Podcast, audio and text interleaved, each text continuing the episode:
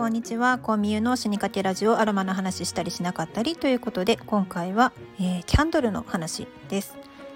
えー、皆さんはアロマキャンドルを購入されたり、まあ、購入して灯したりして楽しんでいらっしゃいますでしょうか？実はですねコンミュはですねキャンドル嫌いでした。というのもあの海外産のねアロマキャンドルがまあベースになってで日本でも手作り販売されてる方々もねいらっしゃると思うんですけれども、まあ、全てですね匂いがきついと。もうあのまさにその柔軟剤の香りを嗅いでるようなきつさがあるので本当にですねちょっと死にそうだなと思ってなかなかですねアロマキャンドル自体好きにはなれませんでした。でもですね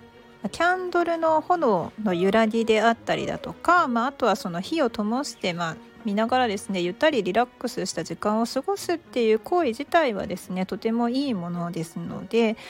でまあせっかくだからねあの日本産のこの和精油、ね、原材料自体を扱っているのだから、まあ、この香りをですね生かしてキャンドルを作れないかなというふうに思っています。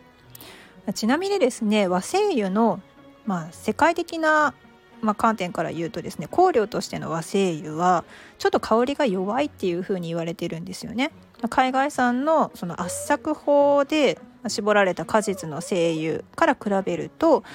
まあ、日本の精油はですね水蒸気蒸留法で取られているのでその分香りがマイルドになるんですよね。でもこれあの世界的な香料として見たらちょっとパンチが足りないぜみたいな感じかもしれないんですけど私から言うといやいやはんなりしていてもうこれがあのわびさびじゃないですかっていうような感じなんですよね。まあ、それどこをいいとするかとかあと文化的背景だとかあとはそうですね、まあ、空気の乾燥度合いだとか湿度とかね、まあ、あとは何だろうまあ、その土地の方々の嗅覚の域地にもよると思うんですよね。うん、あとは何だろう慣れ親しんだ香りかどうかとか。なので、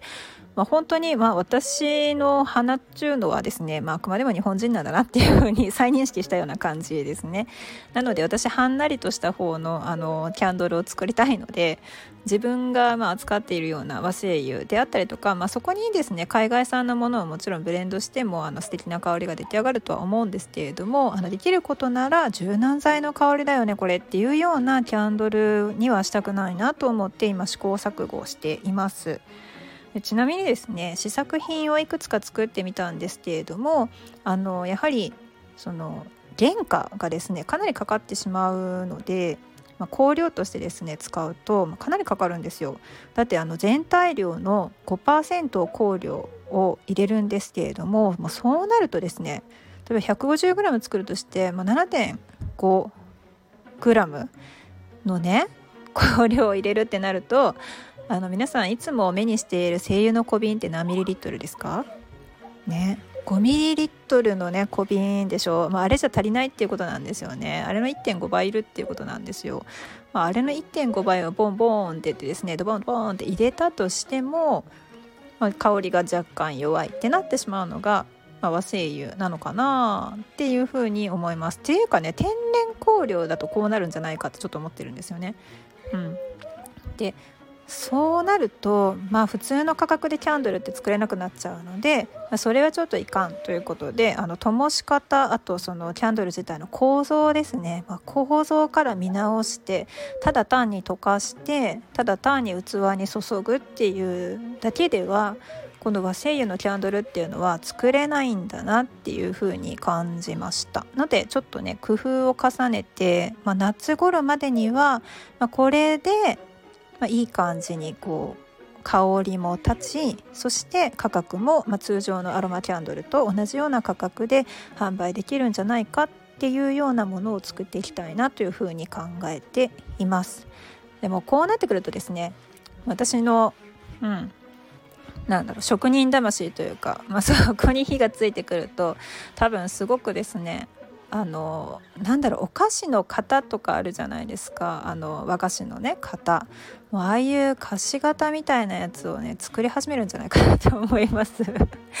もしねあの綺麗なものが出来上がったらそれこそまああのワックスとかありますよね。あのワックスバーですね。アロマワックスバーみたいなものをですねそういった型に流し込んで、まあ、香りが長持ちするようなもの。ですねを作って販売できるんじゃないかなと思っております。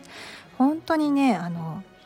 そうあの香料の量恐ろしいなって思いました、うん。ま、それをドバドバとね入れてなおかつ、まあ、安価でできるアロマキャンドルって一体何が入っとんねんっていう感じだと思うんですけどいや本当にねちょっと気をつけて見ていただければなと思います。